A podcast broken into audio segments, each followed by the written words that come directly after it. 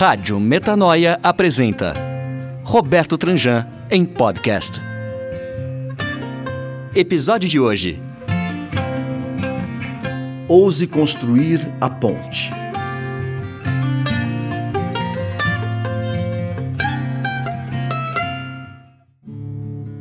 Quem resolveu dividir o mundo em dois, não sei, mas foi aí que o inferno começou. Quase ninguém vive por inteiro e leva uma vida plena. Sempre se resume à metade. Nesse sentido, nunca é demais lembrar que o próprio conceito de diabo, do latim diabolus, significa aquele que está dividido. A ciência diz que o cérebro tem dois hemisférios. O esquerdo é preciso, concentrado na matemática, nos cálculos, na linguagem. O direito, intuitivo e emocional, trabalha com a música, a arte, a poesia. O esquerdo, o lógico, o direito, o lúdico. As funções de cada um deles não se misturam do ponto de vista fisiológico. Tome como exemplo o mundo dos negócios, feito de hemisfério esquerdo.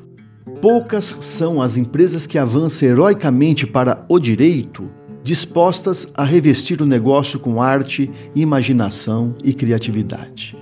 Empresas de um único hemisfério são conduzidas, é claro, por líderes e equipes de um só hemisfério.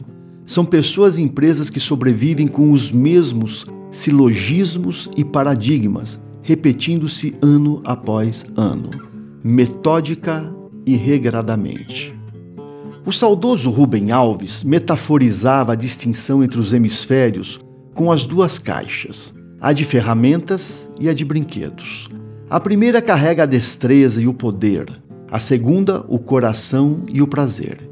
Penso que ele, de maneira poética, dizia a mesma coisa: vivemos divididos.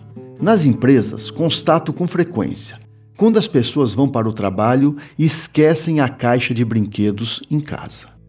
Temos de afastar a mutilação, recuperando o nosso ser integral, para ser científicos e artistas ao mesmo tempo. Precisamos descobrir e ativar a ponte que une os dois hemisférios e assim levarmos sempre conosco ambas as caixas, uma em cada mão: matemática e música, cálculos e arte, prosa e poesia. No livro O Velho e o Menino, trato do mundo dos objetos e do mundo dos sujeitos. Este, o dos sujeitos, foi muito afetado pelo hemisfério esquerdo ou pela caixa de ferramentas pessoas foram reduzidas a objetos. É algo muito comum nas empresas onde gente é tratada como mão de obra e considerada um item de custo na avaliação de resultados. Nada mais que um meio para atingir algum fim.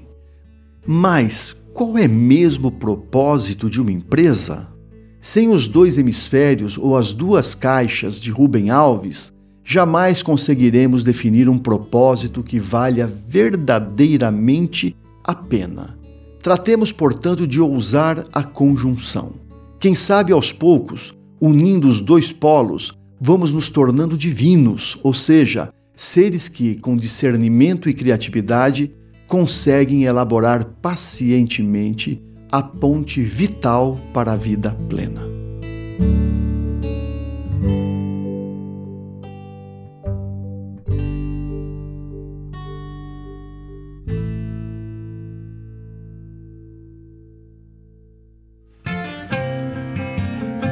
Para mais informações sobre a obra de Roberto Tranjan, acesse o site www.robertotranjan.com.br ou pelo Facebook, facebook.com/robertotranjan.